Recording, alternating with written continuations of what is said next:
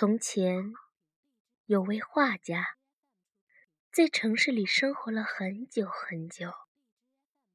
他画了街道、街角、胡同、房屋和后院儿，画了小商店和小商店窗前被太阳晒得发白的遮阳棚，以及橱窗前的水果和蔬菜摊。他还画了撑着太阳伞的街边咖啡店和花格子桌布，画了汽车、公交车、有轨电车、火车站和火车，画了烟囱里冒出来的烟、栗子树、城市公园里的花坛、盖满了鸟粪的战争纪念碑和动物园。画家画了广告墙和电影院、歌剧院和监狱，画了人行道上的流浪音乐家、游乐场上的孩子和银行里的城市富豪们，画了卧在人腿上的小狗、大街上的流浪狗、玻璃窗后面慵懒的猫、垃圾桶旁边流浪的猫。和广场及屋顶上那咕噜咕噜的鸽子们，他画了环绕着城市的森林和田野，画了湖、小溪和垃圾堆。画家几乎画了所有可以画的，耗尽了体力，越来越老了。曾经浓密的黑胡子变得稀疏。而花白，他思索着，该再画些什么呢？他只是听说过海。画家是个穷苦的人，几乎赚不到足够的钱买画布、颜料、衣服、一幢小小的房子和充足的食物。海到底是怎样的呢？真像人们所说的那样壮观，那样无边无际、波涛汹涌吗？他十分的清高，从来不接受别人的馈赠，哪怕是我的。尽管我们是非常好的朋友，很长一段时间，他只是在脑海里想象着、享受着自己的海之旅。他去翻阅那些关于海的图片和旅行手册，和那些见过海的人交谈，然后梦想着远方。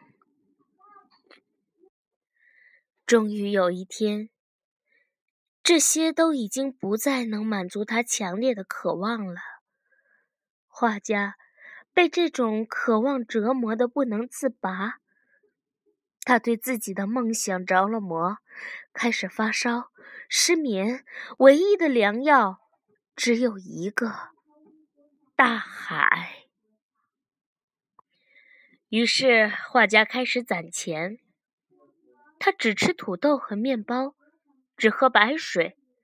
他自己给自己修剪头发和胡须，不再乘坐公交汽车和无轨电车。他卖掉了从母亲那里继承来的自行车和茶具，卖掉了柜子、沙发、图书、雕花家具和手表。直到一天晚上，他独自在几乎空荡荡的房间里数着钱，钱够了。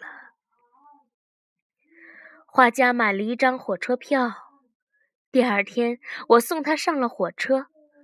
我目送他挥舞着一块白色的手帕渐渐远去，直到手帕越来越小，变成一个小小的白点儿，看不见了。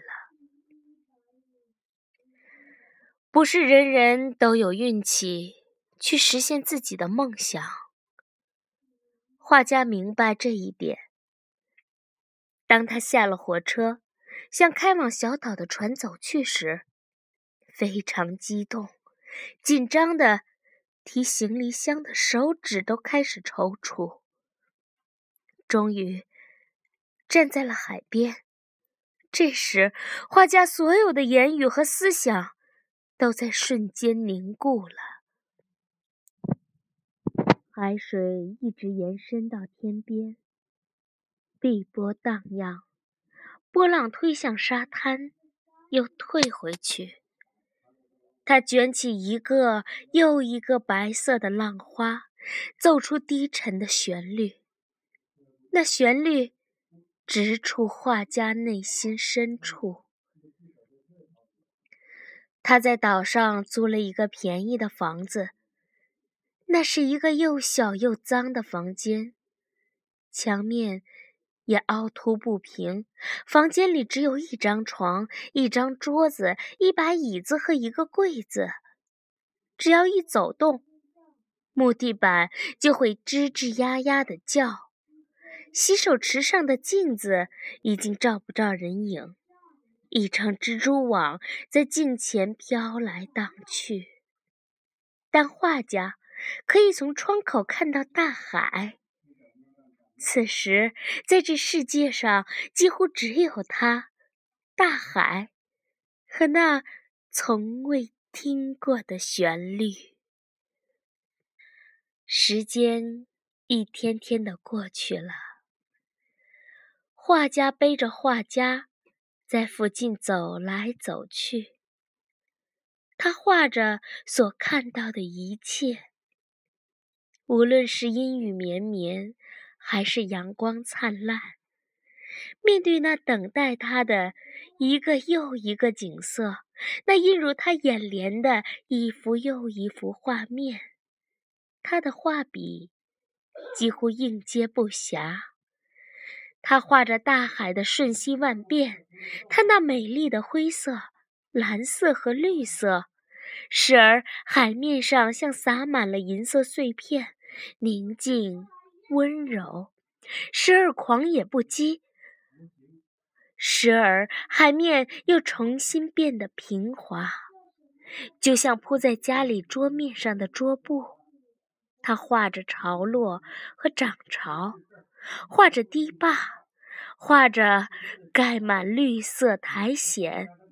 还有倾斜的小屋，画着爬满围墙的玫瑰，画着贝壳，画着在涨潮的泡沫中漂浮的水草，画着沙丘，画着芦苇和沙滩上那白色的丁香花。他画了港口里的渔船。在海面上行驶和抛锚的轮船，画了田野上的拖拉机和盘旋在刚刚耕过的田野上空的那些饥饿的成群结队的海鸥。那正是织网的渔夫，在篱笆旁聊天的老人和浅滩上神秘的踪迹。他画了绿草地上的牛羊，堤坝上的羊群和支离的土地上倒映着破碎天空的废水坑，画了粮仓、马厩和草地上巨大的草垛，画了正在田野里工作的农民、院子前的粪堆和那些孜孜不倦刨着土的母鸡们。他总是一大清早，甚至在天还没有亮之前就起床作画，一直画到最后一缕天光消失。很快，小岛上的居民就都认识了他，他也跟他们成了朋友。那是一段美妙的日子，大家端着一杯酒或茶，围坐在一起。在香飘四溢的、让人舒服的昏昏欲睡的花园里度过一整天，晚上又聚在温暖的小酒馆里。画家从画夹里抽出支笔，记录下那雕刻着岁月痕迹的脸庞、笑容、沉默和他观察到的一切。如果大家想看画了，他就展示给他们。人们长时间打量着那些作品，思索着，然后赞同的点点头。这里的人都不善于言谈。时间过得很快，画家的钱也越来越少。客栈女老板买了他一幅画，邮递员和他偶尔用餐的一家小餐馆的女招待也买了他的画，这使他又能在小岛上多停留几周。最后，画家用完了所有的钱，必须回城了。他带上一大叠画，一捧石子，一小袋贝壳。一口袋白色的沙子，还有装在脑子里没来得及画的无数幅图画。回到家里，画家打开画箱，坐在画架旁，开始画他记忆中的图画。其中最美的一幅是大海和一栋美丽的小房子。小房子坐落在礁石上，一个鲜花盛开的花园里。房子的周围爬满了玫瑰和常春藤。画家把这幅画挂在床头上方，他认为这是他最优秀的作品。每当有人想买这幅画时，他总是沉默地摇摇头。这幅画里。蕴藏着一种特别的、用语言难以表达的东西。当人们看到画时，却马上能够感受到这种神秘的东西的存在。画面闪烁出一种奇妙无比的光，变幻莫测，就和大海一样。每天看这一幅画，都会有和前一天不同的感觉。每次的感觉都是新的。日子一天又一天的过去了，那种对大海的渴望又重新的在画家心里燃烧起来。他的画几乎没有卖出去，因此他没有钱，也不可能再挣钱了。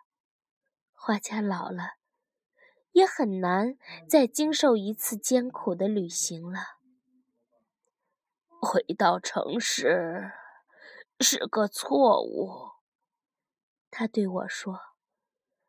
当时臣应该慎重想一想。随后，他又笑着说：“但是我不后悔，我看到了大海，我画了大海。”有一天下午。他像以前一样，坐在自己喜欢的画前，认真端详着那幅画。这是他卧室里挂着的唯一一幅画。一开始，他没有在意，以为是眼睛在和他开玩笑。当他再仔细地端详那幅画时，他相信一切都是真的。画里小房子的门打开了一条缝隙，他眯起眼睛向前探出身子，那门又继续打开了些。画家往里窥视，看到了一个舒服的小房间，中间立着一个画架。他不由自主地站起来，走进那扇敞开的门，走进画里。那幅画。马上接纳了他。对眼前发生的一切，画家一点儿都不感到惊讶。他走进小屋，坐在画架前，几乎一切本应这样。每天下午，画家都离开城市，走进他的画里。他沿着海岸散步，捡着被冲上沙滩的鹅卵石和贝壳。他坐在花园的长椅上，欣赏着花姹紫嫣红、锦葵的粉色、金盏花的淡红和乌头花的深蓝。他深深地呼吸着薰衣草、柠檬草和百里香的味道。他的脚下飘起尘土，因为画里正值盛夏。入睡之前，他陶醉在地板上月光勾画出的图案里。他在雨声和涛声中进入梦乡，直到第二天天亮，他才返回到城市。一天清晨，画家决定不再回来了。这幅画现在就挂在我们市博物馆里。